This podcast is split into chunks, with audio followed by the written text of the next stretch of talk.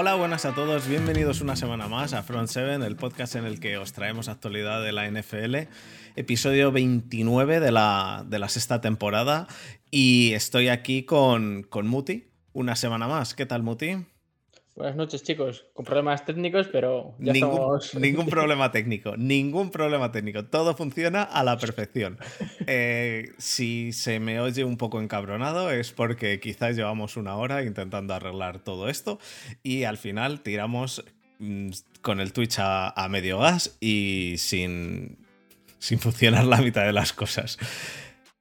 Eh, antes de empezar, quiero recordar a la gente que tenemos un grupo de Telegram al cual podéis acceder eh, en, gracias al, al, link que tenéis en la descripción del podcast, en la descripción del YouTube en, y en, aparece en el Twitch en los comentarios cada cierto tiempo. Pero como hoy Twitch los comentarios no funcionan, no sé cómo funcionará, cómo está eso. Y nada, eh, dicho eso, Muti, podemos entrar yo creo en, en harina, ¿no? Que tenemos bastantes cositas para esta semana, ¿vale? Uh -huh. Pues vamos allá.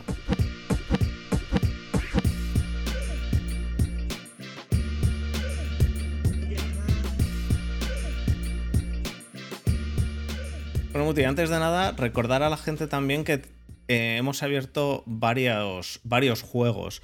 Eh, son juegos de ESPN. El clásico es el Pick'em, que es la quiniela de toda la vida. Pero luego está también el Survivor y está también el Pick'em Wins o algo así, o Total Wins, eh, que no lo he hecho nunca, la verdad. Pero he abierto los tres. Tenéis el cómo acceder, vamos, el link para acceder en los comentarios, en los, perdón, en la descripción del vídeo y del podcast.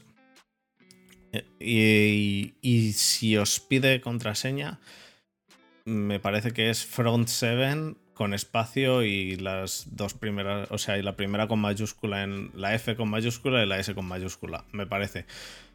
Si no, me decís y me podéis preguntar por, pues, por Twitter o por Telegram o como queráis y yo os digo la contraseña. Intentaré poner si eso el link para que no os pida la contraseña y así será más sencillo, pero aún así si os la pide me lo, me lo podéis decir y debería ser, bueno, o la voy a poner para que sea front 7, la F mayúscula, la S mayúscula y con espacio entre medias. Dicho eso, Muti, el Hard Knocks, mi programa favorito de la off-season, ¿lo viste la semana pasada? Sí. Uh, vale, vamos a, vamos a dedicarle un poquito de tiempo al Hard Knocks. El Hard Knocks recordar a la gente que eh, esta noche, martes por la noche a las 4 de la mañana hora española, se emite el segundo episodio. Eh, el primer episodio fue la semana pasada. En el Game Pass apareció el jueves o el viernes, no recuerdo bien. El mar... No, el viernes, el viernes apareció. El miércoles hora española eh, apareció en links eh, caribeños, digamos. Y bueno, en el Game Pass lo podéis ver con subtítulos en español, si estáis en España. Yo vi que si estoy en Alemania lo puedo ver con subtítulos en alemán o en, o en francés, pero bueno, yo ya lo había visto sin, sin subtítulos ni, ni hostias. Ah, y, y, en inglés también los puedes poner los subtítulos. Y nada, eh, Muti, ¿qué fue lo que más te gustó del Hard Knocks? Un nombre, dime un nombre. Es que es difícil no, no mencionar a Dan Campbell. Entonces... Vale, vale, vale, vale, vale. Yo es que, es que hay dos nombres para mí. Uno es Dan Campbell y el otro es Hutchinson, porque en este episodio básicamente se centraron en, en ellos dos, ¿no? Pero el, el primer eh, speech de Dan Campbell, eh, muy a lo Coach Carter, eh, entrenando a la gente, está, está muy guapo, ¿eh? Sí, la verdad es que, a ver, es decir que obviamente tiene el espíritu ganador, el espíritu de ser luchador, porque obviamente al ser Giants pues le sale de forma innata, pero ya, ya no solo por, por ser. Qué de... sinvergüenza que eres. Que eres, eres más sinvergüenza. No sé cómo lo veis, pero yo tengo que meter la cuña de que los Giants están invictos ahora mismo y son el mejor equipo de la NFL ahora mismo, esta semana. Y espero que dure mucho, pero que, que ya no solo es eso, sino su, su mentalidad que tiene. Es, es, un tipo singular, particular. Y ya lo iréis viendo a lo largo del Hard Knocks.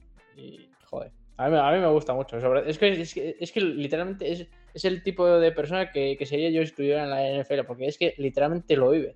Vive cada victoria y cada derrota, me cago en la leche como si fuera su, su último aliento.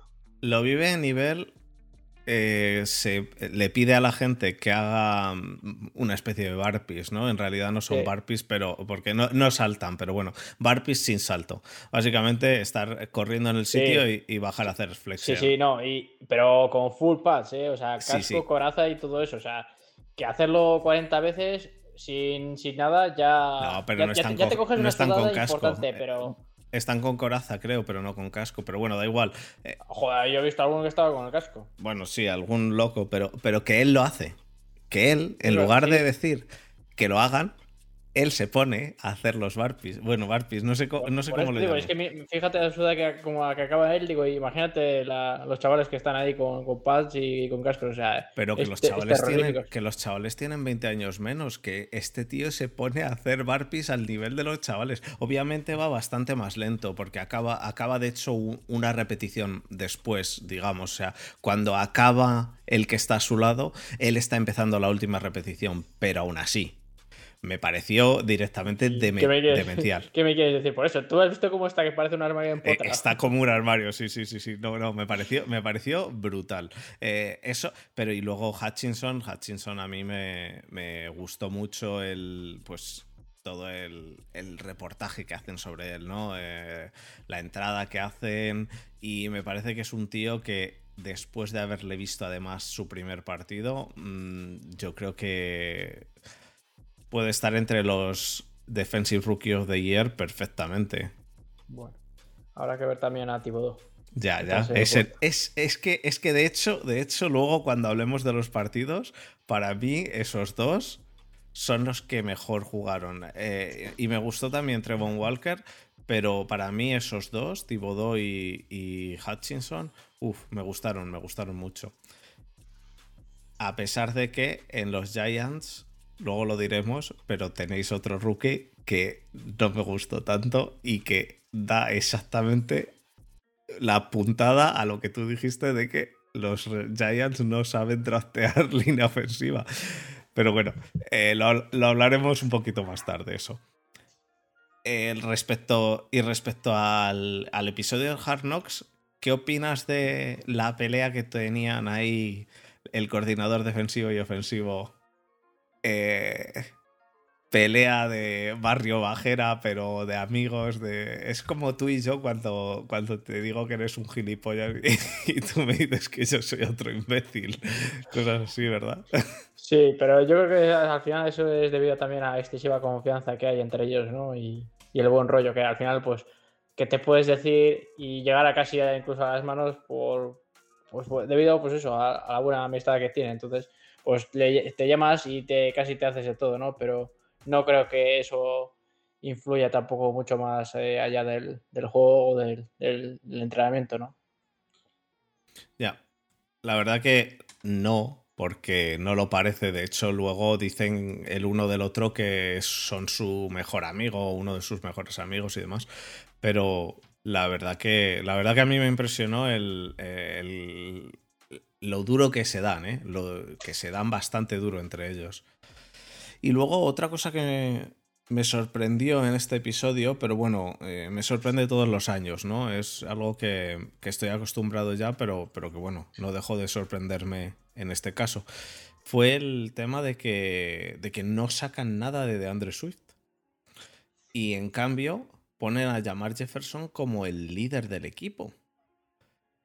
Que pues el que el líder espiritual, el que, el, que da el discurso y todo eso. Y yo pensaba que iba a ser de Andrew Swift. Siempre, al final, siempre, no necesariamente tiene que ser el, mejor jugador el que haga eso.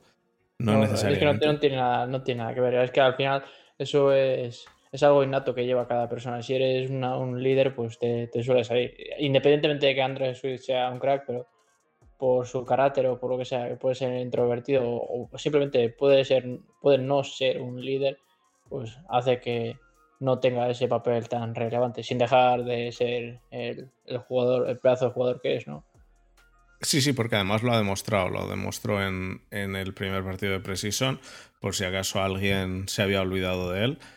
Eh, de hecho, fue, yo creo, de la ofensiva de los Lions lo mejor que hubo en el partido, ¿no? De Andre Swift y el Titan. No, el Titan no jugó. Em, o sea, sí, de Andre Swift fue el, el, que mejor jugó del partido. De, de hecho, contando que Goff es el QB1, quizá es el mejor jugador del equipo junto a Hawkinson. Así que, no sé. La verdad que a mí me está gustando. He visto un episodio y me ha gustado mucho y espero que el segundo vaya por, por, ese, por esos derroteros. Salseo. JJ Arcega, JJ Arcega a los Seahawks y Hugo Amadi a los Eagles. ¿Qué opinas? Eh, eso no es, no es salseo ni, ni es nada. Es, a ver, es que no, sé tan siquiera si da para tema de conversación, porque a estas alturas ya lo. JJ Arcega es salseo por, por el tema de. El tema de que, que lo hemos discutido en el grupo de Telegram y yo mi opinión es bastante clara. Arcega es el, único motivo por el que es, para mí, por el que sigue estando en el. haciendo roster o, o en un trade ahora, es por, por ser un segunda ronda. Y el único motivo por el que nosotros nos fijamos en él es porque es español o porque ha nacido en España. Em, yo creo que JJ Arcega no va a hacer roster y si hace roster será en equipos especiales como mucho. Lo he estado hablando por, por Twitter estos días y es que y hay mucha gente que está bastante de acuerdo que si acaso en equipos especiales, en Practice Squad y que le han, le han tradeado por Hugo Amadi, pero que los dos iban para... Los dos iban para... Mm, para ser cortados. O sea que a lo mejor iban a cortarlos en el, en el corte de, este, de ayer, vamos, de esta noche, de las 10 de la noche de hoy, que es el corte a los 85, pero que si no lo iban a cortar para ese, iban a cortarle para los 80, ¿sabes? Que... Mm, y pues bueno, por probar lo tradean por un, por un defensive back que yo creo que al final no va a hacer roster ninguno de los dos. Yo, ¿qué quieres que te diga? Yo, como sabes, me gusta ver casi todos los jugadores, incluido el séptimo cornerback. Y en este caso te digo que Hugo Amadi es bastante mejor, obviamente salvando las, distancias, ¿no? no sin, ser un, starter, ¿no? Un titular, pero Hugo Amadi me parece mucho mejor cornerback que Arcega como, como receptor. Entonces, creo que ahí acaban saliendo ganando los Eagles, pero yo creo que Hugo Amadi probablemente sí que haga roster, sobre todo para, para profundidad, pero es que te diría que incluso Arcega también. Aunque sea en, Practice Squad o lo que sea. Bueno, Practice Squad no es roster. dicho eso, dicho eso, yo creo que esta sí que es su última oportunidad para estar en la NFL o en un equipo de, NFL, en cualquier puesto, sea en el que sea, tanto de tight end o como receptor o como equipos especiales. Porque obviamente eso que tú decías, el, el hecho de haber sido segunda ronda pues todavía le da como una especie de, caché ¿no? o un cierto valor en, cuanto a los trades, pero una vez que ese valor se va depreciando, como es en este caso, que es que ya no te dan ni rondas porque simplemente lo cambias por el jugador, el próximo trade que haga, que en este caso es que están los hijos, el próximo trade que haga, que vaya a ir a otro equipo, es que directamente no le van a ofrecer nada. O sea, literalmente se van a cortar y si le coge algún equipo, bien, y si no, pues se, va, se, se quedará sin equipo y lo que decíais en el, en el grupo de Telegram, ¿no? Que se irá a jugar a, a Canadá o, alguna, o alguna liga de estas de, o al Fan Control Football, o a XFL, o a USFL, algo de eso, sí. No sé. A mí, a mí es que no. Vamos, lo que he visto de él no me.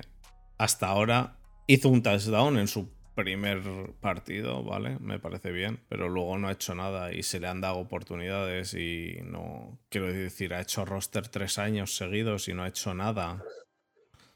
Mm, un poco duro eso. Em, rumor. Rumor. Eh, Mason Rudolph a los Lions.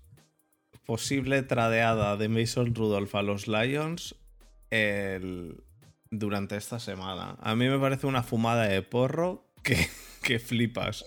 Pero no, no solo por ti, sino también ya lo ha dicho, ¿cómo se llamaba el, el general manager? El, el Omar, Omar Khan. Omar Khan. Ha no dicho que... si decías el, que- de, el de los sí, sí, Steelers no, o el de los Sí, sí, el de Lions. los Tigres. Ha dicho que... Que, ni- Que no.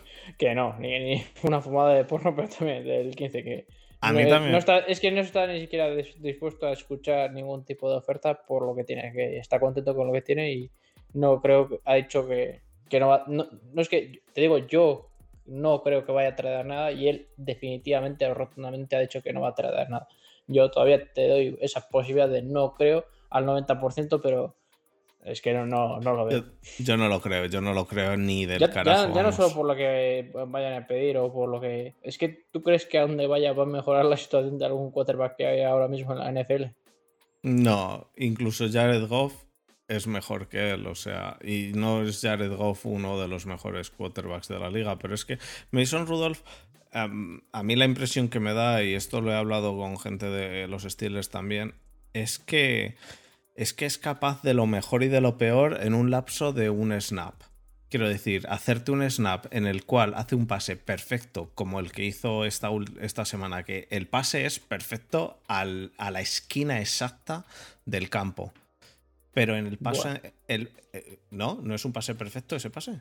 El pase. El pase No, es- no es que bueno, sí, por precisión ese puede- pasa. puedes pensar que es precisión, pero también puedes pensar de que es un melón que ha tirado ahí a la esquina y, y Claro. el receptor pues ha hecho un Eh, jugador es- de. Y le, es y le ha cierto. salva- y le ha salvado la vida. e- es, es cierto eso que dices. Entonces, no, pero- no sé en, cua- en, qué, en, cuánto- en Vale. cuánta parte se debe al, al paso de Mason Rudolph y ni, ni yo. qué parte se debe al receptor, ¿no?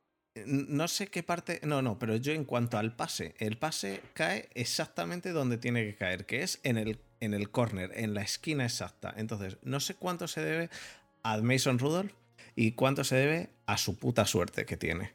No sé. El porcentaje puede ser mucho suerte. 50-50.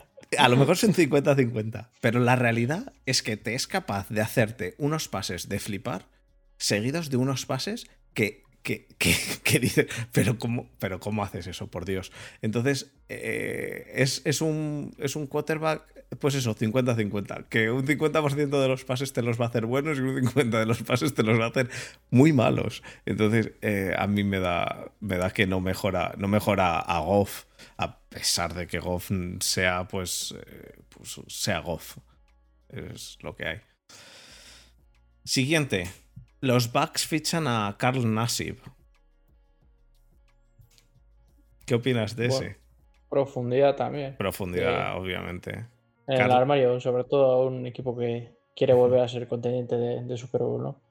Sí, Carl Nassib que, que estuvo en los Bucks, pasó a los Raiders y ahora vuelve a los Bucks. Mm, Yo, a mí me parece bien, no me parece mal porque le da profundidad, pero, pero vamos, que nadie se espere que Carl Nassib va a ser el, el defensivo en titular, ni, ni por, vamos, salvo que haya cuatro lesiones por delante suyo. No, hombre, cuatro lesiones no, pero cual- cual- en cualquiera de. Con cualquiera de que se lesione cualquiera de los Edge que tienen tanto Jason Pierre Paul como, como Shaquille Berrett, pues será el primer hombre que supongo que esté ahí para. ¿Tú crees que va a ser Carl Nassib? O eso, bueno, es que también tienen al chaval que draftearon el, el año pasado que. No sé qué. ¿Cómo se ¿cómo llamaba? El, el no sé qué, Tryon se llama. Mm. y que, es eh, su segundo año de, sophomore y hizo un muy buen primer año de rookie, eh, sobre todo teniendo snaps limitados. Entonces supongo que le darán más opción a él y, y más que nada pues eso, para desarrollarle, ¿no? Pero no sé, sobre todo también para rotar en segundos o terceros downs, pues viene de, de fábula. Te voy a mirar cómo se llamaba el defensive end. em, El nombre no lo sé, pero el apellido sé que es Tryon. Y es muy bueno, ¿eh? Lleva el número 9. Tryon Soyinka. Joe. Tryon Soyinka. Sí. John Tryon. Pero es que en el, en, bueno. el, en el depth chart, por encima, por delante suyo, está también Cam Hill. Está también. eh, pues este sería. eh, sería el, el Strong, ¿no? O sea, estaría Nelson. Es que él, está en el, en el Will, entonces están delante suyo están Tryon Soyinka y Cam Hill. Pero Cam Hill no, no es defensive No, pero le tienen, le tienen a Nasib le, han puesto ahora como, como Will, como weak linebacker. Entonces no tiene ningún sentido. Es, por eso que tampoco me gusta mirar los depth charts en ningún tipo de página, porque al final les ponen como les parece Yo sí no como en realidad está jugando en el equipo. Que tampoco es muy difícil, pero bueno.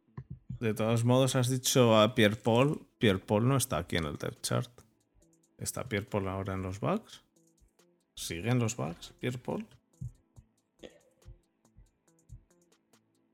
Comentó algo esta tarde Jesús sobre Pierre Paul y no me acuerdo qué era. ¿Le han cortado? Sí, no está. No está ahora mismo, no tiene equipo. Pues es una pérdida bastante importante ahí, ¿eh? Pero no, tiene equipo. Espérate. Eh, no sé. La verdad que no lo sé. Eh, no, está ahora mismo no tiene equipo. Durante. Pero que es a lo que voy, que al final, imagino que Jesús lo que diría dependerá es que, también de cómo juega, porque tiene puesto a, si tiene puesto a Carl Nassib como, como Will y no es, es que él no es un outside linebacker, entonces no va a jugar ahí nunca. Posiblemente en los casos en los que salgan eh, varias veces, porque al ser Todd Bowles, es, es un coordinador defensivo de 3-4, pero usa muchas formaciones híbridas. Es, más bien parecido a, a Bill Belichick, ¿no? Que no es tanto ni de 3-4 ni de 4-3, utiliza una híbrida y a veces sale también en, formaciones de 4-3 y cuando sale en 4-3 obviamente el defensive será en ese caso Carnasi, porque él sí que es un defensive de 4-3 puro, entonces si le, si le ponen en, una 3-4 de defensive se va a ver muy perdida y muy perdido y no tiene tampoco peso de jugar ahí dentro como tanto como Akim Hicks que es un tío enorme o William Golson, ¿no? Y hmm. pues eso, cuando jueguen con 4-3 seguramente sea el tío que, esté ahí para suplirles. Quizá antes que él estaría Barrett. Ya, pero Shaquille Barrett sí que es un outside linebacker, no es un defensive end de 4-3. Vale, vale, sí.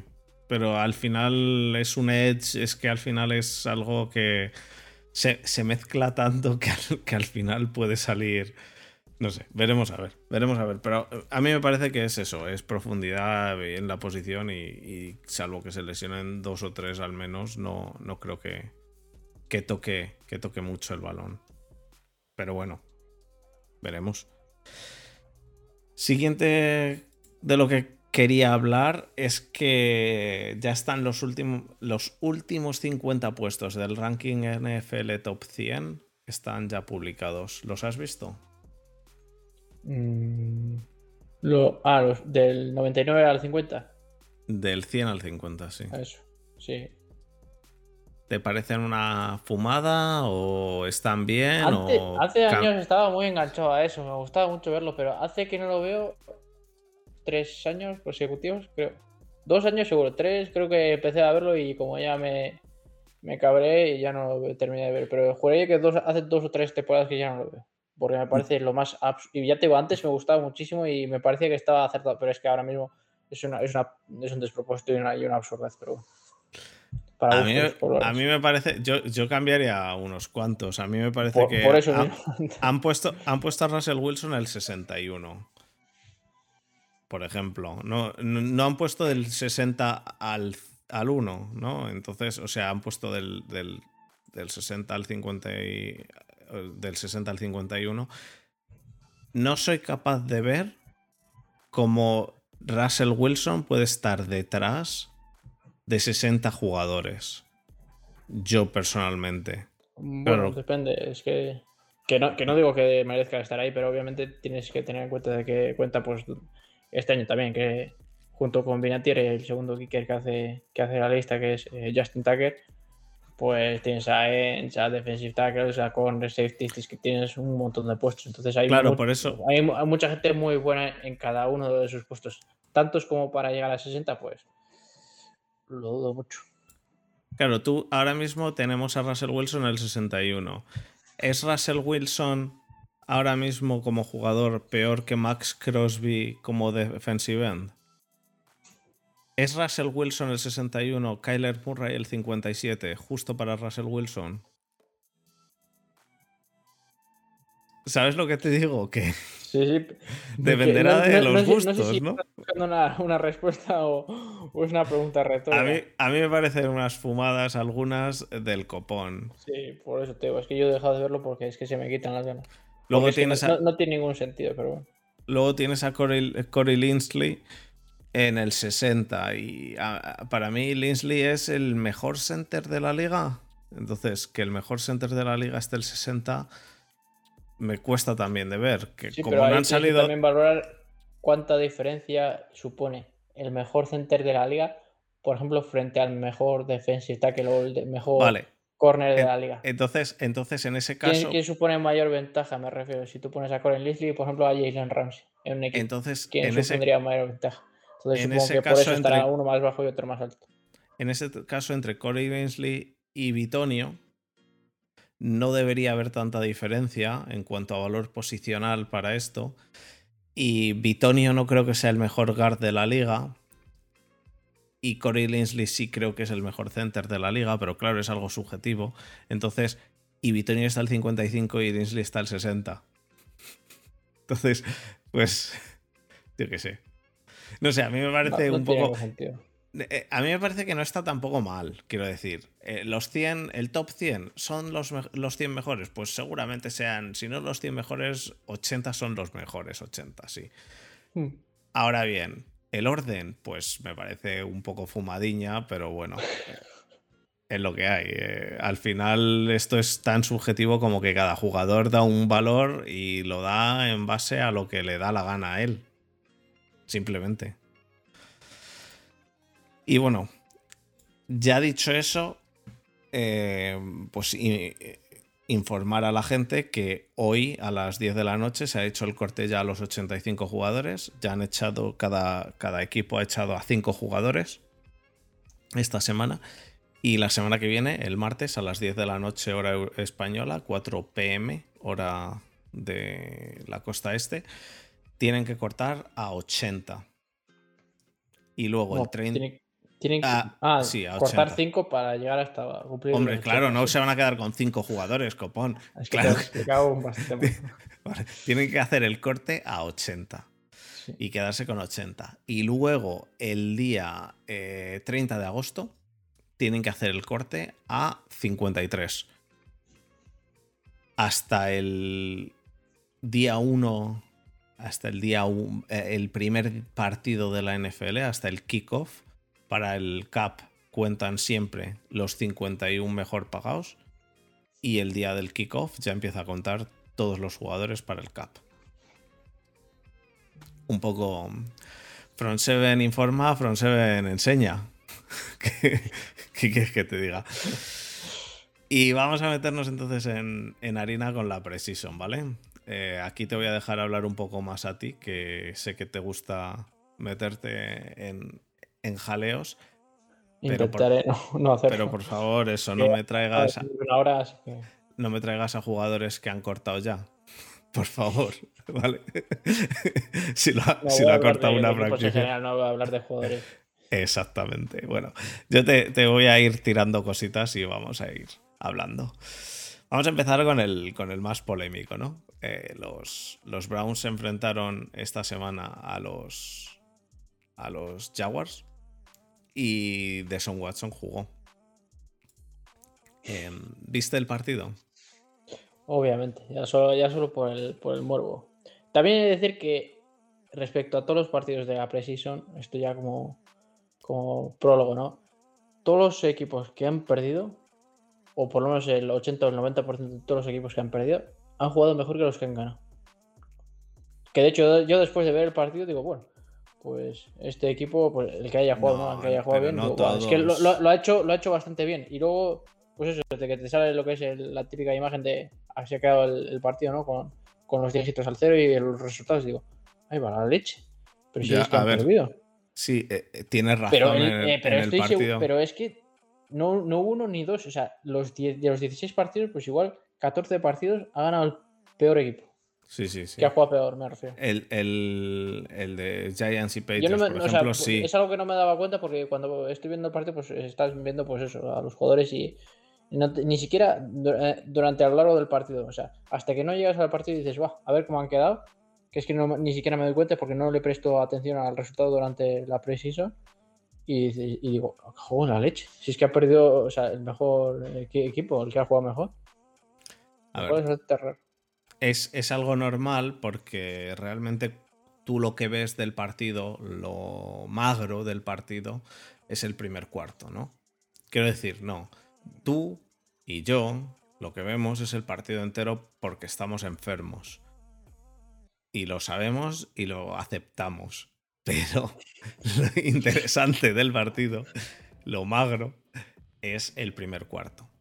Entonces, todo lo que pase del primer cuarto en adelante suele ser pues morralla con jugadores los cuales mm, algunos han sido cortados ya, otros van a ser cortados esta semana y otros son cortados la semana después. Son cortados 36 jugadores por 26 36 36 jugadores por equipo. No, 37 jugadores por equipo son cortados. Es decir, 37 jugadores por 32 equipos te puedes hacer una idea. Eh, vamos a ver, 37 por 32. 1184 jugadores de los que vamos a estar viendo no van a jugar. O que no vayamos a ver, o que no hayamos visto. O que no hayamos visto, pero generalmente muchos de esos prueban, salen. Entonces, 1184 jugadores, entre ellos están también el Kicker 3, el Kicker 2, eh, Kickers que están en el Practice Squad, eh, Long Snappers y demás, pero 1180 jugadores no van a jugar. Entonces, no van a hacer ni roster. Entonces, eh, es, es realmente un, algo, algo importante esto de la Precision? No es interesante para ver algunas mecánicas de algunos jugadores, para ver a los rookies y cosas así, pero eso se suele ver en la primera, en el primer cuarto. Es lo normal. Entonces, yo sé que. Y bueno, incluso un equipo que gane todos los partidos de Precision no tiene ningún. ninguna. Em, ningún nexo con que vaya a ganar partidos en la temporada regular. Es decir, que los Patriots hayan perdido aquí o que los Browns hayan ganado o que y estoy diciendo eh, eh, partidos aleatorios, ¿eh? no, no, no por los no por los Patriots, los Giants y demás, sino que los Eagles hayan perdido contra los Jets, que los Commanders hayan perdido contra los Panthers no quiere decir nada. Que los Packers hayan perdido contra los Niners no quiere decir que los Niners tengan mejor equipo. Porque puede ser que los Niners tengan mayor profundidad puede ser que el equipo de los Packers, el titular, sea muy bueno, pero no han salido. Entonces los que han salido son muy reguleros. Eh, puede ser de todo. Entonces, dicho eso, eso ya lo hemos aclarado de Sean Watson. ¿Qué te pareció? La mecánica. No hay más que ver el, el primero o el segundo pase que hizo. El segundo, el segundo, Bueno, los dos, da igual, da igual. El segundo es el que hace al. Bueno, el, primero lo hace al suelo y el segundo lo hace al segundo anfiteatro, ¿no? Algo así. Es, terrible. que, entiendo que lleva mucho tiempo sin jugar y, que le cueste coger. y no me cabe la duda de que pero no lleva teniendo talento. No lleva tanto. pero ojo, eh no lleva tanto. Lleva un año sin jugar, que sí, que es un año, pero hay jugadores los cuales se lesionan y no juegan Vale, entiendo que tú no, no juegues un partido, pero se supone que tú te mantienes activo. Tú estás dando pases, estás ejerciéndote por si llega algún día tu momento, porque nunca le cerraron la puerta, ¿sabes? Nunca dijeron, nunca vas a volver a jugar en la NFL. De hecho, no estaba ni. ni... Vamos, eh, podía haber jugado el año pasado. De hecho, él podía jugar. Pero vamos, una falta de, engrasamiento, una falta de calidad importante. Que espero que por el bien de, los Browns y de, los perreros que coja, coja ritmo porque, bueno, es que, es que, vamos a ser sinceros, es que no va a jugar en todo el año. ¿Tú crees yo, que no va a jugar? Yo lo tengo, o sea, lo siento mucho y siento ser tan sincero y tan, tan honesto. Quería ocultarlo y hablar un poco bien o regular de él, pero es que no. Es que no, sirve de nada hablar de él si es que no va a jugar este año. ¿Tú crees que no va a jugar nada? Estoy totalmente de acuerdo que no va a jugar ni un, ni un solo partido de la temporada regular. Bueno, veremos a ver. Lo, eh, confirmo esto a día que estamos 16 de agosto. 17 de agosto. 17 de agosto. Em, bueno, no sé, no sé si va a jugar, no sé si no va a jugar, veremos a ver. Yo el partido que hizo es lamentable. Es también a la vez abucheado por todas las gradas. Em, no sé si eso le va a hacer cortocircuitar un poco en algún partido.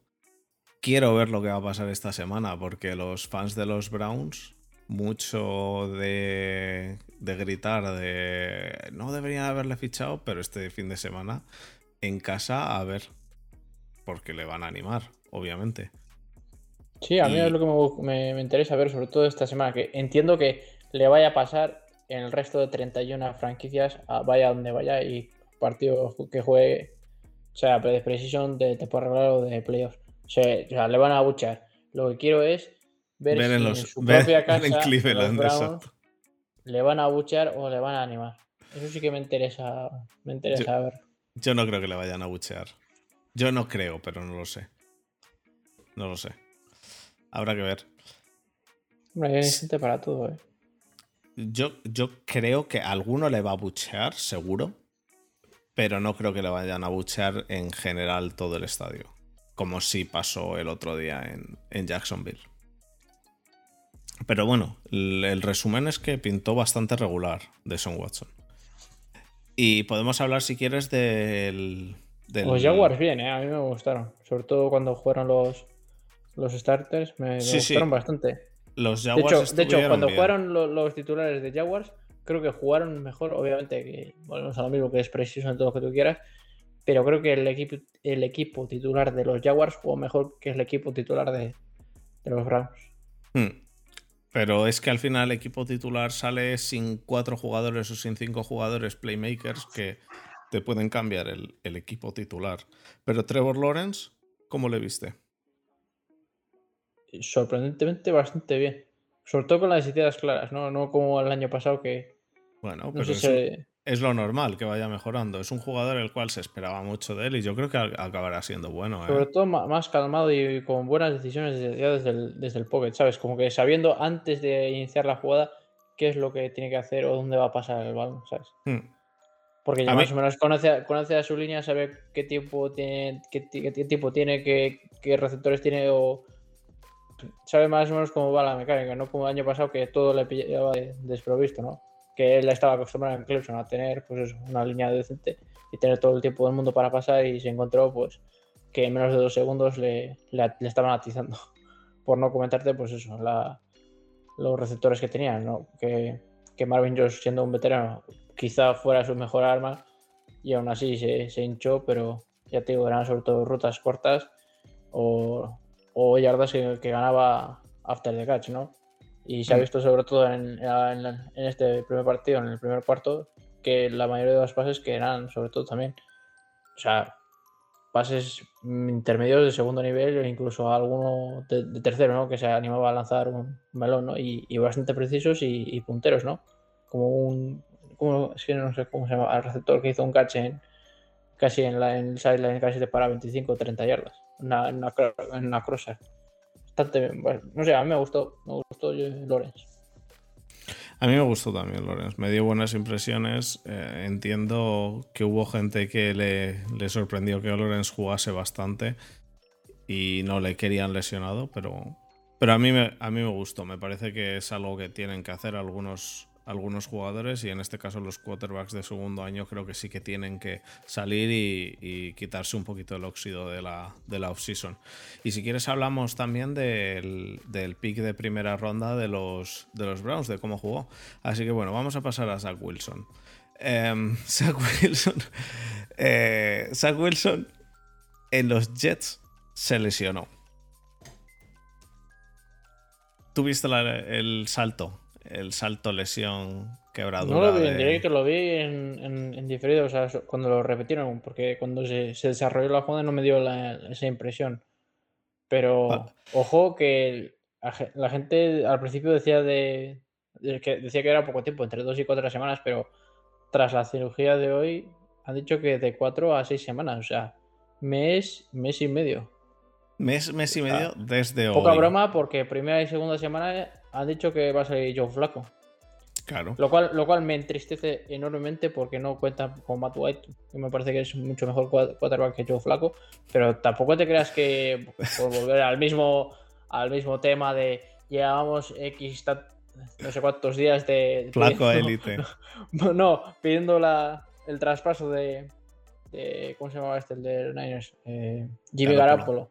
Que la gente decía no, que, igual que no, que no, que no, que no. pillaban a, A Jimmy ver, Garoppolo al que menos. no. ¿Cómo van a pillar a Jimmy Garoppolo para dos partidos? A ver, aquí, aquí. Pues es un backup bastante interesante para. Sí, pero Garoppolo.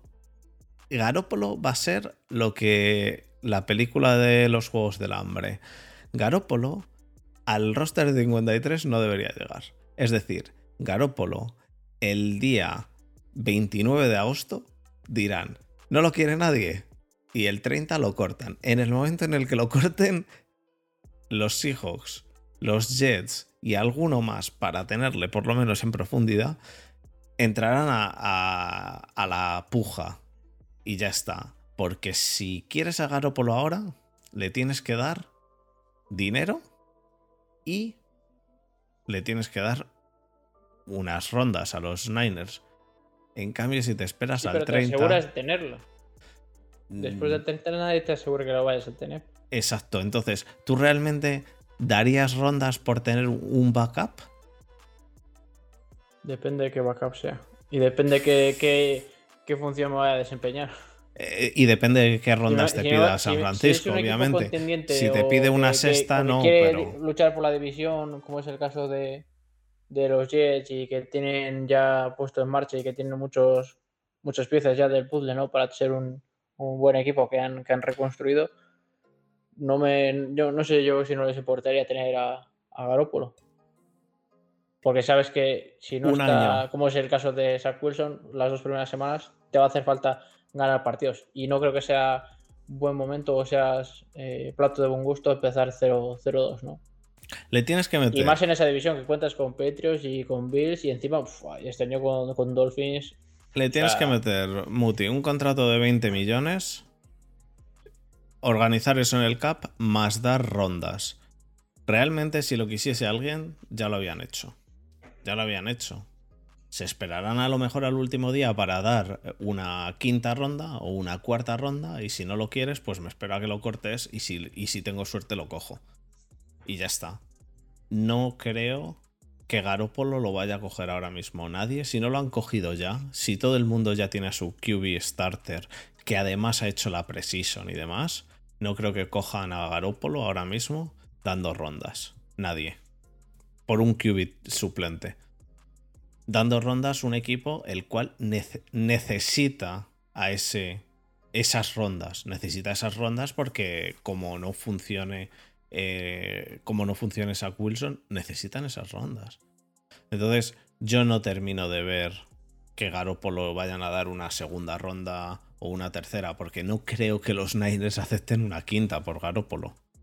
¿Qué van a aceptar los Niners? ¿Una segunda? Como mínimo. Borja decía dos primeras antes de la. después del draft, que yo le dije, dos primeras no te va a dar nadie. No, dos primeras. Lo vale Garópolo. Y digo, sí, lo, Que no lo te van a vale. dar ni, ni siquiera una primera. como- Ni una primera. Y una, una querrán por- segunda, sí, quizá. Sí, ¿te, da, te, te va a dar una segunda los Jets? No, los Por- Jets no, pero el equipo que le haga falta, sí. Claro, es que no le hace falta ahora mismo a ningún equipo. El equipo que más se acerca a que le haga falta ahora mismo, me parece a mí, que son los Seahawks. Porque tienen a Drew Lock. Los Jets van a jugar con Zach Wilson. Y les va a faltar dos partidos. Que saldrá flaco, hará el canelo y ya está. Y perderán dos partidos. Y ya está, que tampoco pasa nada, ¿eh? No, no, No. Lo intentarán ganar, obviamente, lo intentarán ganar. Flaco ha ganado mucho, ¿eh? Flaco ha llegado a una Super Bowl. Y Flaco ha ganado una y Super Flaco Bowl. Ha ganado una Super Bowl, Muti. Flaco ha ganado más que muchos. ¿Sabes quién ha ganado también en Super Bowls? Jimmy Eh, Garoppolo. Eli Manning. No, Jimmy Garoppolo. Pero Jimmy, Garoppolo no ha ganado ninguna Super Bowl eh, jugando. Bueno. Y... Ninguna. Joe Flaco tampoco te creas que...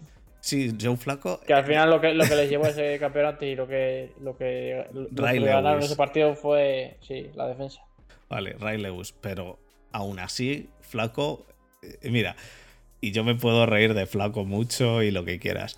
Y de los Ravens. Pero Flaco ese año jugó unos playoffs que no, que no ha vuelto a jugar así en su puta vida. Ni, ni va a jugar así nunca más. Y esos playoffs los jugó muy bien, Flaco. Y ya está. Eh, es algo que es así, es un hecho. De todos modos, lo de Zach Wilson a mí me, me parece que aparte de eso, el partido que hizo Zach Wilson o lo que jugó, ¿qué te pareció? ¿Te demostró algo? Porque a mí me dejó un poco fresco. Bueno, tampoco es que jugara demasiado, ¿no? Le, le- le limitaron bastante, no, no jugó de muchos snaps. Y lo poco que jugó, a mí me, a mí me gustó, me refiero, no. Tampoco es que se viera nada descabellado, me refiero. Que por no hablar de, por ejemplo, ¿no? del, de, de los Packers, ¿no? De, de Jordan Love, Jordan que, Love. que te lanza tres intercepciones, ¿no? Pues no, ¿Has visto, has, visto, ¿Has visto la máquina que tienen ahora de lanzar balones en Green Bay? Y que alguien en el grupo de Telegram, me parece, o en Twitter he visto, que ha puesto sí. Jordan Love es el, es- pasa a ser el tercer mejor QB de la franquicia. es que Es que, es que es eso, te- es que no tiene. A ver, salió y cum- cumplió lo poco que hizo. No, demostró que, que dio un paso adelante, pero tampoco demostró que, que se haya quedado atrás, ni, ni, ni carencias ni deficiencias. Quizá con más partidos de, de Precision pues podamos jugar algo mejor, que lo dudo mucho porque ya se ha lesionado, pero Exactamente. por lo que no- hemos visto, no, vamos- por lo que hemos visto y, y hasta la semana 2 de la temporada regular no vayamos a volverla a ver, entonces no podemos tampoco juzgar mucho. A ver, obviamente el año pasado ya se, vio- se vieron destellos, también se vieron muchas carencias, pero se supone que durante la off-season es algo que han ido solventando. Entonces yo tenía muchas ganas de verlo, ¿no? Y sobre todo ahora que tiene encima a otro receptor de, de, primera ronda así, eh, Gareth Wilson, entonces, que por cierto me gustó mucho, que, jugó bastante bien. Muy buenas manos, muy buenas rutas, un buen chaval. ¿Y qué, qué te pareció eh, en, en el partido de, de Carolina? Teníamos el, la pelea entre Baker Mayfield y Sam Darnold como QB titular. Bueno, eso de que hay, hay controversia de QB titular. Yo, por lo que tengo entendido por los insiders de Carolina, creo que el puesto está más que de, claro y definido, sobre todo después de este partido de Precision, de que Baker Mayfield está un paso por delante de Darnold y que es ¿Uno? un esquema que, que le, que le siente como anillo al dedo. No como anillo al dedo, pero que, es- que sí que está más cómodo en él que Darnold, ¿no? Que Pero- eso exige cierta movilidad y cierta capacidad también de improvisación. pero que, pero que está, está bastante mejor, aunque no hizo mucho. Por eso. Es que este- Pero- es, es- es un caso que tampoco merece mucho la pena hablar porque creo que tiene la delantera Mayfield ampliamente sobre darlo. Tiene bastante de- delantera. y- De todos y eso- modos, Y eso, y eso es lo que tú dices, que no ha demostrado tampoco mucho en, en este partido. en ¿no? este Pero- partido hizo 4 para 7, o sea, 4 de 7 para 45 yardas, que acabó en field goal, o sea, tampoco, tampoco fue una flipada, pero, pero aún así mejor que Darnold, sin duda alguna. Las impresiones mejor que Darnold y demás. Em, voy a pasar a, un partido que me gustó mucho. No vamos a hablar de todos los partidos, lo aviso porque es que si no se nos va la hora y no lo vamos a hacer en... eh, eh, no deberíamos hacerlo en ningún podcast. Iremos rotando equipos. Pero un partido que a mí me gustó mucho fue el de el de los Ravens contra los Titans. Quería verlo porque los Ravens han cogido a uno de los que, bueno, tú sabes que a mí es uno de los, de los jugadores que más me gustaban del draft, Kyle Hamilton, el cual realmente estuvo bastante regular. No sé cómo lo. Obviamente, un jugador de secundaria causa. O sea, cuesta mucho más de que cause buena impresión, sobre todo si, si es impreciso, ¿no? Pero, a ver, sobre todo, sobre todo por lo que más regular, por lo que más la gente le A ver, falló, falló, un par de placajes, creo que fueron dos placajes. Falló uno a Malik Willis que le dejaron en el suelo y que la gente se eh, lo ve como muy importante. Yo creo que al final. Yo, no, le, doy tampoco más importancia. Obviamente es, es, un desajuste increíble, sobre todo para un jugador de su nivel que vas ahí al, como un toro de Miura y te pasas de, de pursuit, ¿no? Y en vez de frenar y contenerla en la banda. Y, luego. No, tampoco pasa mucho más de ahí, ¿no? Es, una jugada rota y obviamente cuando tienes un quarterback muy es, es bastante difícil contenerle, ¿no? Y más sobre todo en, esas zonas y en esa, en esa área del campo donde tú te crees que se va a tirar de, cabeza en planchas al, al Pyron, ¿no? Y al final te acaba recortando. Es, es algo que si has jugado en defensa te suele, suele pasar mucho pero vamos, tampoco le doy yo más importancia a ello, porque no creo que ni sea esa su función, ni creo que cuando vaya a pasar otra vez le vaya a pasar lo mismo. Su habilidad al final es mm, cubrir pases y si es para la carrera es bajar a la caja o, sobre un running back y, en campo abierto, ¿no? No jugadas tan, tan, tan específicas como es la en esa la del baile, ¿no? No sé, de momento ya te digo, no, no ha demostrado mucho, veremos. Es lo, es lo, bueno que tiene por lo menos los jugadores defensivos que juegan un poco más que los ofensivos durante la precisión, entonces se puede ver un poco más de desarrollo. Entonces yo, yo sí que tengo ganas de, verle, sobre todo porque me gusta muchísimo.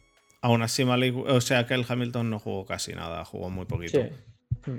Mm, ya digo, no demostró mucho, pero bueno, es, lo que hay. Malik Willis, por su lado, em, también rookie, eh, no de primera ronda, pero eh, de tercera, ¿no? Malik Willis fue tercera ronda, me parece, en, Tennessee. Empezó muy lento, empezó como, como oxidado, que no jugaba demasiado bien, pero rápidamente se, se, puso, se echó el equipo a la espalda y acabó jugando bastante bien, ¿no? Una mierda. El que me diga que Malik Willis ha jugado bien, estoy hasta el hasta ahí abajo de leer toda la semana que Malik Willis, Malik Willis, ni que fuera esto aquí, Kenny Pickett, que ya hablaremos también de. Ha hecho una mierda de partido. Yo no sé cómo la, gente puede decir que ha hecho partido decente porque haya hecho una carrera de 25 eh, yardas y haya marcado un touchdown. o sea, la habilidad que tiene para pasar y para leer y es que también para hacer scrambles, que en alguna ocasión lo ha intentado y es que se la han comido porque no tiene ni idea de hacer scramble. A ver, Muti es... su primer partido en la NFL. Ostras, ¿sabes también de quién es el primer partido de la NFL? De manos pequeñas. Y joder si se salió. Joder si se salió el chaval. También manos, pequeñas, también manos pequeñas jugó, que luego lo hablaremos y si, o si quieres lo hablamos ya, pero también manos pequeñas jugó y me parece normal. Y creo que Tomlin lo va a cambiar la estrategia esta semana para ver a manos pequeñas contra el equipo 1. Manos pequeñas jugó contra el equipo a lo mejor número 10 de los, Seahawks. Es decir, manos pequeñas jugó solo la segunda mitad. Y manos pequeñas jugó contra jugadores los cuales seguro que ya han cortado. Y manos pequeñas jugó un partido muy diferente a lo que jugó eh, Malik Willis, que jugó el primer cuarto. Entonces, manos pequeñas, a pesar de que te lo acepto, jugó mejor partido, leyó mejor y todo eso, también manos pequeñas está, eh, según los analistas, que no soy yo, está mejor preparado para la NFL. Y manos pequeñas jugó contra un equipo peor que el equipo de los Ravens, el primer equipo de los Ravens con Kyle Hamilton. No había ningún Kyle Hamilton, aunque sea solo psicológico, no había ningún Kyle Hamilton psicológico en el equipo de los Seahawks. No había nadie en el equipo de los Seahawks para, para defender eso. Entonces, a pesar de que a mí me gustó lo que vi, lo quiero ver esta semana en el primer cuarto. Espero que lo pongan en el primer cuarto para ir rotando y demás. Espero que Tomlin lo haga. Si no lo hace, por lo menos en el segundo, pero en la primera mitad. Es que, es, que jugó la, segunda mitad entera, que la segunda mitad, como he dicho antes, es que juegan jugadores que van a cortar. Entonces, ¿que se están jugando el puesto? Sí, sí se están jugando el puesto, si yo no les quito ningún mérito. Juegan a muerte. estoy de acuerdo. Pero no tienen que, la misma calidad. Entonces, no es lo mismo jugar, incluso ya te digo, psicológicamente, contra un Kyle Hamilton que sabes que está ahí para cuando tú pases, que contra unos Seahawks que, que bueno, pues eso, que han cortado a algún jugador. Entonces, mm, aún así, yo creo que Malik Willis, joder, para ser su primer partido, a mí me parece que empezó bastante lento y que luego fue desengrasando. Obviamente no es, no es Tom Brady, que es el Goat. Bueno. No, hablemos de ese tema. O Eli Manning, que es el, segundo Goat.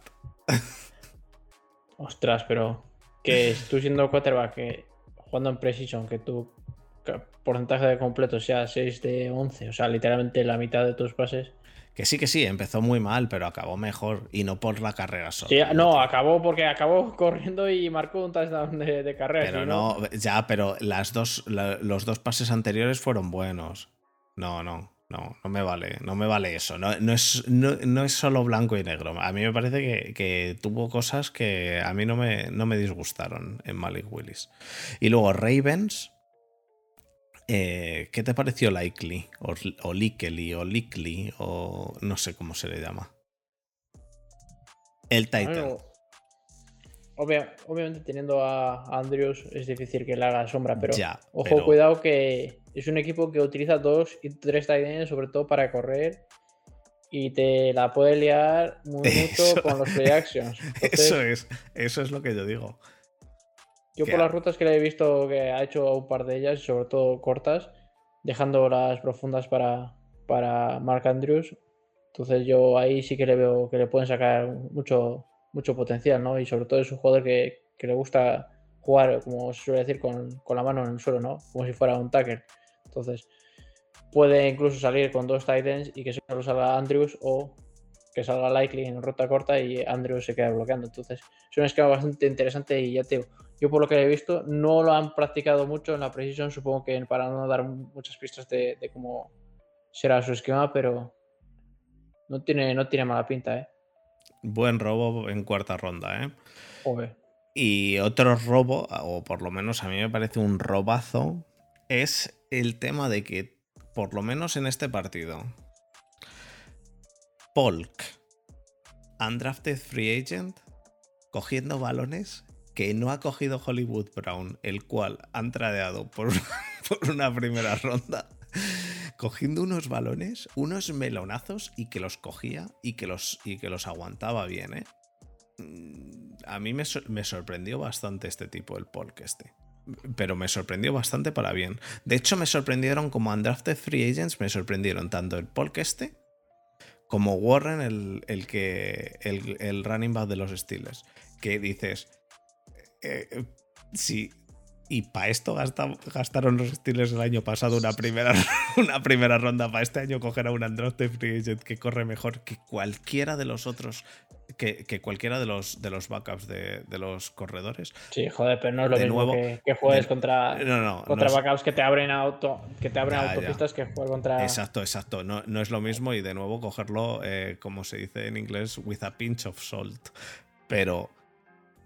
Pero eh, jugó McFarland y jugó Warren, los dos contra la misma defensa, y, Warren, el, el undrafted free agent, jugó mejor.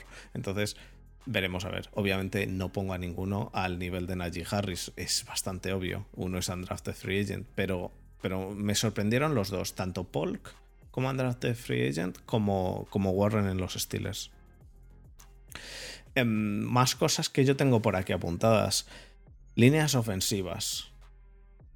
¿Qué líneas ofensivas te parecieron más apestosas de todas las que viste? Uf. Apestosas. Eh, de las titulares, de las del primer cuarto. Yo te puedo decir que para mí, tanto la vuestra como la de los Steelers. Te tomar por saco. Para empezar, jugó un partido más que decente, la línea de los Giants. ¿eh? la vuestra, la de los Steelers y la de los Bears. Jugaron. A mí, por lo menos, la de los Giants, lo que he visto. No te voy a decir que sea la, aquí la panacea, pero obviamente hay un salto importante en cualitativo. Entonces, del año pasado. Entonces ya no es la peor línea. Puede estar pues, de los 32, que pues, esté en la 25 o en la 26. Vale, eso, eso, eso. Que vaya a mejorar también, es posible, porque van a, ser, van a seguir siendo invictos y van a ser el mejor equipo de la NFL. No cabe ninguna duda, pero obviamente hay un. Ya no es la peor línea, yo por lo que he visto. No, he dicho que sea la peor, he dicho que la de los Bears, que me dio, me dio la peor impresión de todas. La de los Steelers y la de los Otro año que Justino se va a pasar un año. Justino se lo va a pasar divertido. La de los Steelers y la de los Giants, las tres me dieron mala impresión. No te digo, y es que la de los Giants yo me esperaba buena impresión, porque habéis cogido un offensive tackle en primera ronda. Y para mí, Evan Neal no hizo lo que debería haber hecho como para mejorar esa línea. Pero veremos a ver, porque lo mismo que dijimos el año pasado con, con ¿cómo se llama?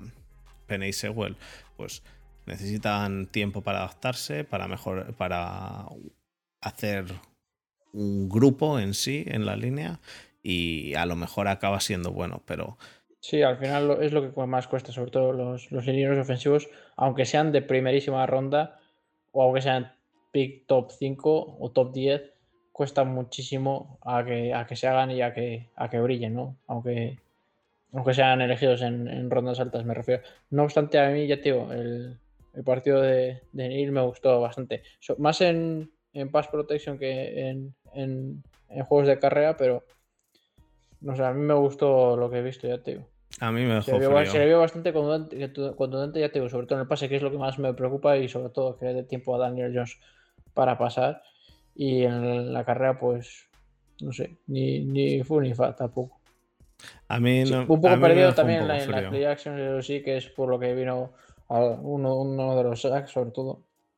Y que es en play action, que, que, se pierde yéndose hacia adentro en vez de quedarse con su tío. Se mete muy adentro, ¿sabes? Bueno, y como te tengo aquí, eh, explícame qué pasa con Kenny Goladay. ¿Qué quieres que te diga? ¿Qué pasa? Pues no sé. Pues que es un apestoso. No, sabe correr ya, se le ha olvidado correr corre eh, como si fuese yo andando. No he, visto, peor cuerpo de receptores este año y mira que he visto todos los partidos del Precision que el de los Giants. O sea, y yo soy de los Giants, ¿eh? El año pasado, si te digo que la línea era lo peor, pues este año te digo que por lo que he visto, los receptores han sido lo peor. No he visto receptores más malos a la hora de hacer releases, a la hora de correr rutas y a la hora de atrapar balones. Yo creo. yo, de, temporada. O sea, yo creo que cualquier persona eh, en. Pero ya no te digo la de tanto lo. tanto. tanto el resto de cuerpos receptores como él mismo. O sea. Da exactamente igual. Cualquier persona que viva en una ciudad grande y haya tenido que correr a coger un autobús ha, salido, ha, hecho, un release y ha corrido más que lo que yo he visto en este partido de Golade. O sea, te puedes ver el partido entero, que es que los receptores, es lo que te estoy diciendo. O sea, salen a correr la ruta así, en recto, como si el quien, sale por la puerta de casa. O sea, ningún tipo de movimiento de engaño, no, no, no. O sea, absolutamente nada. Es no, es, es, un partido un poco regular, sí. Y rutas, ya te digo, corriéndolas con, con unos cortes que, madre mía a cámara lenta o cortes que, vamos, que no van a ningún lado. Me refiero que es que si tú, si tú me refiero a la hora de defender eh, un cornerback cuando se pone inside side o outside side, dependiendo de donde esté, pues tú atacas su hombro interior o su hombro exterior. Tú no puedes correr en línea recta y hacer un corte porque si, sobre todo si es hacia afuera y te está esperando el cornerback fuera, no tiene ningún sentido. O sea, tendrías que ir a atacar su hombro interior de forma que le metas un poquitín para adentro y ya hagas el corte para afuera. No, o sea, no tiene ningún sentido, ¿sabes? Es lo más absurdo que yo he visto en, el cuerpo de receptores en, lo que va de temporada. Y hablando de receptores, hablando de receptores, ¿quieres hablar del cuerpo de receptores de Steelers? Porque Steelers a mí lo que más me gustó, a pesar de que la gente se haya fijado sobre todo en Pickett, cosa que me parece lógica porque es QB y demás, pero a mí es que Pickens me flipó. De verdad, ¿eh? Me parece que es el, mejor jugador que ha drafteado Pittsburgh este año. Ya no solo el mejor jugador que ha drafteado, sino yo creo que se podría decir que junto a Hutchinson, que ha sido el, obviamente Hutchinson en defensa, creo que ha sido el mejor eh, rookie que de, toda la Precision 1, ¿no? que el partido que ha hecho. El partido que hizo. Y, ya, y no te digo ya el partido que hizo por la separación con el cornerback. Eh, sí, sí, no, no, no. O sea, un receptor completo, tanto a la hora de correr rutas y coger los balones y balones contendidos, ¿no? Eh, o catching traffic, como a la hora de, bloquear la carrera, que es igual de importante. Bueno, el bloquear la carrera en una se le fue la olla directamente se, le, pegó un empujón al, cornerback y le tiró al suelo que, yo no sé. pues esa imagen está rulando por el grupo de, mi equipo y es, es, lo que se ha propuesto que, los receptores tienen que hacer en mi equipo este año. O sea, eso, es un bloqueo bien hecho por un receptor. Un jugador, tú, un jugador que neutraliza, o sea, un jugador que se cae al suelo y tú te eches encima de él, es, una victoria para ti, porque es un jugador que neutralizas. Yo creo, yo personalmente creo que eh, Pickens está un poco de la olla. De verdad lo digo. ¿eh? Eh, ha dicho también en un. en un. una especie de TikTok o un short o algo de eso. Mm. Que su snack prepartido es el ramen de pollo. ¿Qué problema hay? Eh, eh, es, raro, tío. No me digas que no es raro. Es decir, uno te va a decir un Gatorade, otro te va a decir el Snickers, otro eh, y este te dice ramen de pollo. no como lo que... que sí, ¿no? obviamente, pero es raro. Si ramen con pollo te pones así, joder, yo cambio mi dieta, te lo Pero es raro. ¿Has visto el, meme que hay por ahí de cuando él se vio siendo drafteado? Con, la. Eh, quiero decir que es un tío raro, es un tío raro, raro de cojones, está de la olla. Pero a mí me parece que. A mí me parece que jugó muy bien. Muy bien. Sí, jugó muy bien. Y. También he de decir que el, catch que hizo del touchdown es un poco interferencia de pase ofensivo, que por eso te dije que, que, la, que la sacaras aquí para que lo viera todo el mundo, porque estira, estira el brazo un poco más de la cuenta y empuja al cornerback, pero bueno, se lo perdonaremos, porque no lo han visto los árbitros sea como sea, eh, luego hace un par en las bandas y el awareness de los pies y demás, el, saber dónde tiene que poner los pies es... una concentración increíble. ya no solo eso, también a la hora de coger el balón y por el centro del campo y hacer yardas después de, coger el balón. Pero, es, ¿y no crees... un, receptor, es un receptor completo. ¿No crees que ahora mismo los, Steelers con Dionte Johnson, Claypool y este tipo tienen un cuerpo de receptores bastante tocho para un quarterback que no se sabe quién va a ser. Hombre, a día de hoy yo creo que ya queda bastante claro. Trubisky. Porque han dicho que Trubisky va a ser el, titular. Supongo que Claypool y, y Pickens jugarán de, receptores abiertos y Diante jugará en el slot, moviéndose sobre todo en, en motions y tal. Pero yo creo que a quien más le puede beneficiar eh, el cambio de, Trubisky a, a, Pickett sería a Claypool, porque seamos sinceros, ni con Mason Rudolph ni con Trubisky no, no, van a brillar o sea, el, esquema ofensivo por, por bases profundos, que es donde realmente brilla Claypool, ¿no? Entonces, ahí se le va a, a hacer un poco el vacío, ¿no? Y mm. se va a comer muchos balones, tanto Pickens en, rutas intermedias y cortas como dianteñosos. Y entonces otra vez se le va a volver a discriminar un poco a, Claypool, como cuando, pues como cuando pasaba con, con Big Ben, ¿no? Que al no tener brazos para llegar tan fuerte, pues le pasó lo mismo que la temporada pasada, que es que no, no olió ni la mitad de los balones. Ya. Y dicho eso, eh, ¿qué te pareció la pelea de los tres? De los tres QBs. ¿Qué orden pones tú después del partido este de Steelers? Porque has dicho que viste bien el partido. Sí, obviamente yo pondría a Pickett como titular, pero obviamente estoy más que convencido de que, no lo van a hacer y, con lógica, porque obviamente si sale mal la cosa, pues es una bala que ya tienes perdida y, que tampoco quieres arriesgarte desde, desde el principio, no quieres desarrollarle y darle buena base. Entonces, entiendo Hay que, recordar... que, vaya con Trubisky, pero no te creas que, si salen con, con Pickett que van a ganar menos partidos que con, con Trubisky. O lo van a pasar tan mal. Pero hay que recordar que Pickett es un. Entonces, entonces, el orden sería Pickett para mí, Trubisky y finalmente Mason Rudolph, que es que yo creo que no debería ni, hacer roster, por favor. Bueno, no, o ser QB3, pues eso, caso de ah. emergencia y literalmente pues para pasar balones en entrenamientos, porque quieras o no, hace falta brazos en. No, no, y hace falta siempre tener. Porque no es lo mismo. Siempre tener un QB3 100, veces eh, un quarterback que lanzar 350 veces. Pero al final el brazo se te queda de, piedra. Y te hace falta un QB3 que hay veces que, es, que ha jugado el QB3. En todos los equipos, yo creo. Bueno, pues dicho eso de los Steelers, tampoco quiero quedarme mucho más tiempo en los Steelers.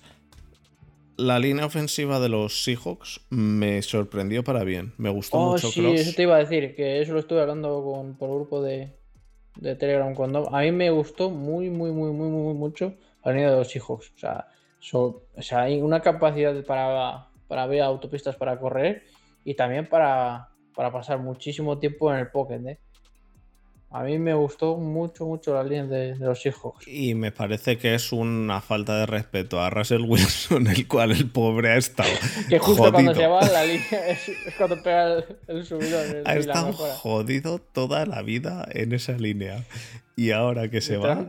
Literalmente corriendo por su vida, que igual, precisamente igual, si por cuestiones de la vida, igual si hubiera tenido una línea buena, no hubiera sido un quarterback scramble, ¿no? Pero como se ha tenido que buscar la moneda del puede tiempo pues ha acabado siendo scramble por, por causas de fuerza mayor. Pero que, dicho eso, a mí, por lo que, independientemente de lo que diga la gente que dijo que lo que estuvo mejor, a mí me pareció que Gino está, ha estado mejor que, que lo que. Gino Smith. Sí, yo de hecho le pondré titular antes que, que lo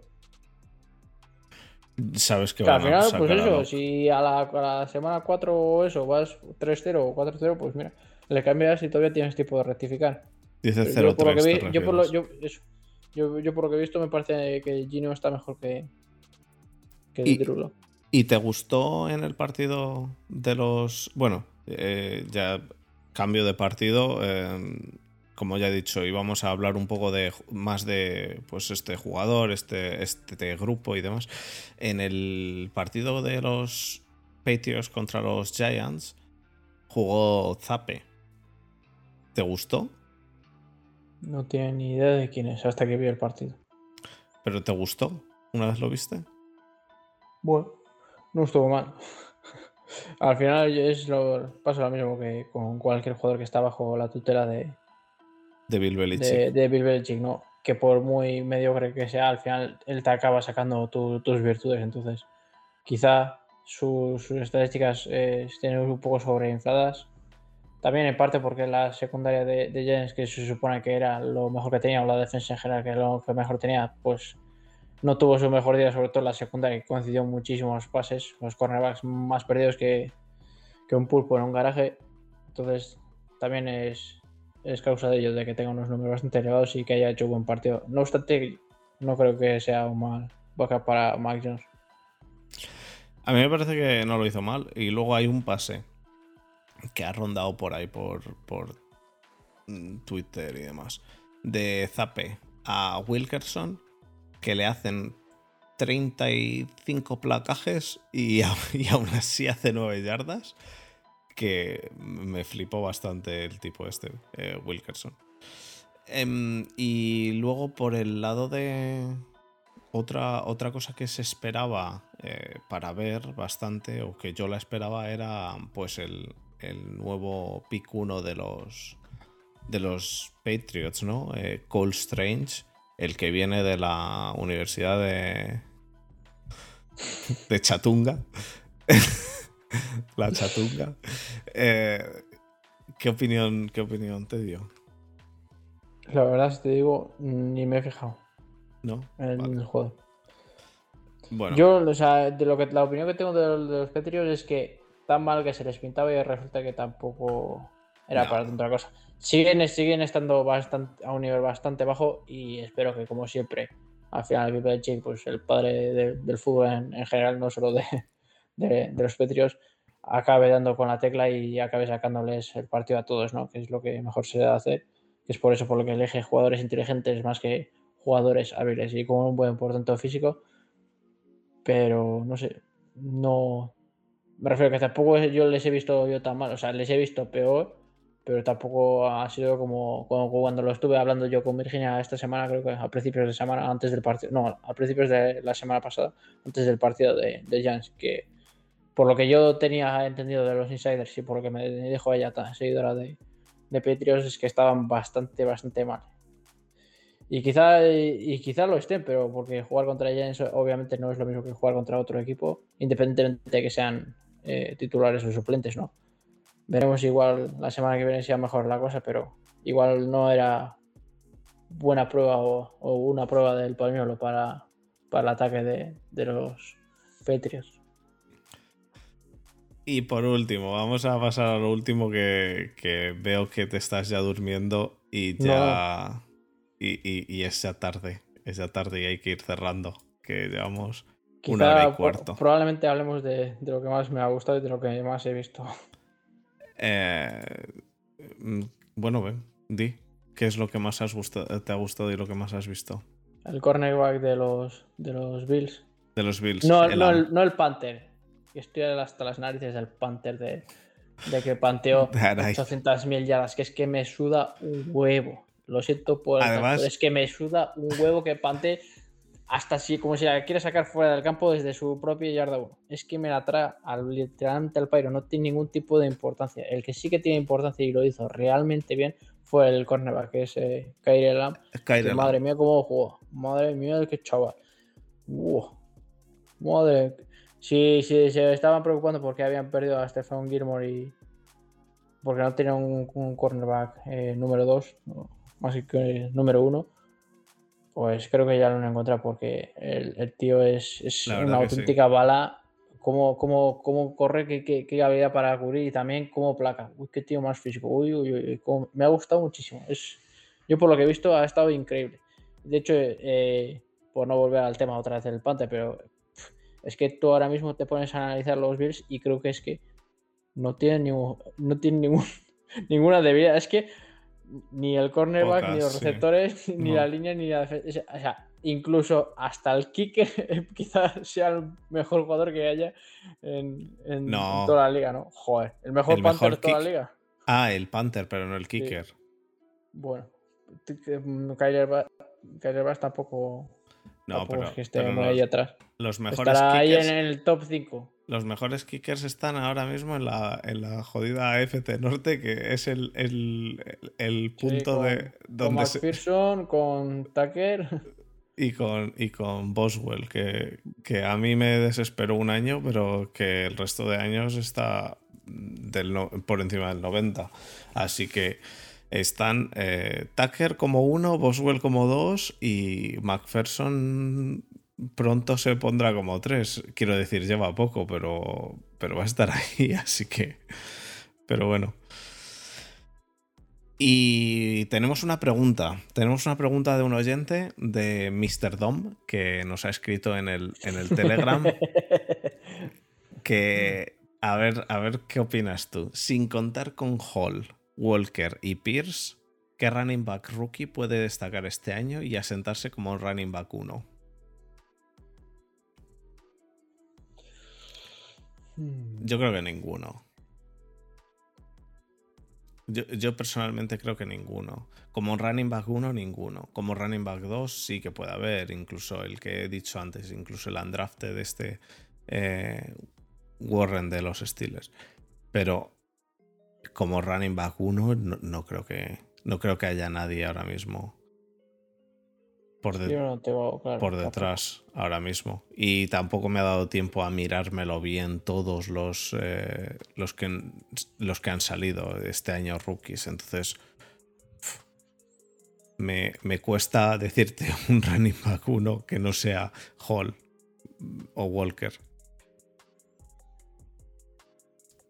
No sé es que tampoco es que hayan jugado la mayoría de, los reinos, porque es que al final es un puesto que recibe mucho golpe y mucho contacto y tampoco te quieres arriesgar ya desde la precisión a ya bueno pero durante los rookies tienen que salir. 20 acarreos por partido pero es que ya te digo la mayoría han hecho entre 3 y 7 acarreos o ni eso entre 3 y 5 y tampoco se puede jugar mucho entonces. Los running backs eh, de todos modos tienen que salir entonces eh, yo no sé, quitando a esos, porque, bueno, mira, a lo mejor, a lo mejor James Cook en Buffalo y que le quite el puesto a... A Singletary. A Singletary. Porque Singletary te da lo que Singletary Pero es que te a da, lo mismo. Es que Singletary el te lo Buffalo nunca ha sido. Creo que, que es pues, posiblemente uno de los errores que tenga. Que es que nunca ha sido un equipo bastante corredor. Ya, y ya, ya, el pero que que- corría es con. Entonces, Ya, pero que pueda utilizarlo como running back uno, puede ser. Incluso Rashad White en Tampa, puede ser. El resto, el resto de running backs están eh, claramente por detrás del- de los running backs titulares. Quiero decir, Hassan Haskins está por detrás de, de, mm, eh, Derrick Henry, eh, Samir White está claramente en el, en el running back 3 en, en Las Vegas. No, no, no creo que. Pero James Cook en Buffalo a lo mejor sí, porque pasar a Singletary no creo que le sea tan complicado. Pero tampoco me fijé demasiado en el partido. O sea, esto es sin fijarme en el partido en James Cook exactamente. Porque es que además lo que puedas ver en el partido, lo que hemos dicho antes, eh, te, te enfrentas a líneas las cuales abren muchos más huecos y demás, que esta- es, es un poco diferente. Pero quizá James Cook. Así que, dicho eso, Muti, yo creo que podemos pasar al cierre, si te parece bien. Estás muteado, pero bueno, entiendo que sí. Ah, pero- sí, y, sí, te has muteado porque el perro está, la- sí, está bebiendo, está bebiendo agua, agua y va a preparar una de poco. y suena mucho. Eh, pues nada, vamos al cierre, Muti.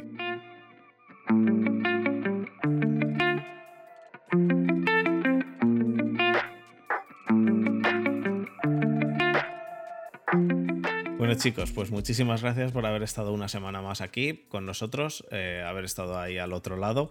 Recordar que tenemos el grupo de Telegram al que podéis acceder y, y estamos ahí charlando de fútbol americano. Algunas veces se le va la olla a la gente eh, y si, si entráis y hay que dar algún palo me avisáis y yo, yo me encargo de poner porque orden. Los últimos, los últimos 100 mensajes que estoy leyendo ahora son sobre nuestra terrible conexión y sobre dónde puedo pillar mejor conexión por mi casa, si en el baño o no sé qué, o por dónde, o si no he metido más veces ya desde el baño con el ordenador para hacer algún tipo de streaming sexual. Así que Eh, no es- leáis los últimos 100 mensajes.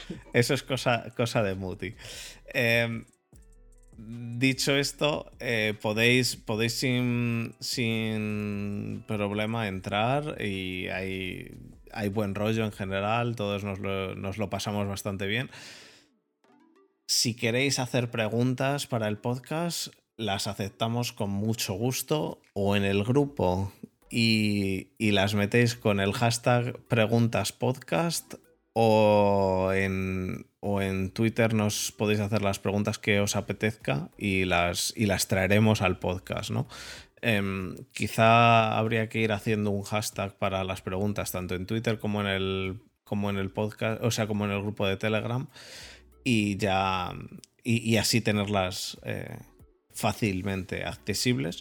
Así que, dicho eso, Muti, pues eh, muchísimas gracias por haber estado aquí esta semana. La semana que viene un poquito más de NFL con la segunda con la segunda semana de Precision y nos vemos la semana que viene. Nos vemos la semana que viene, chicos. Un saludo. Un abrazo, chao.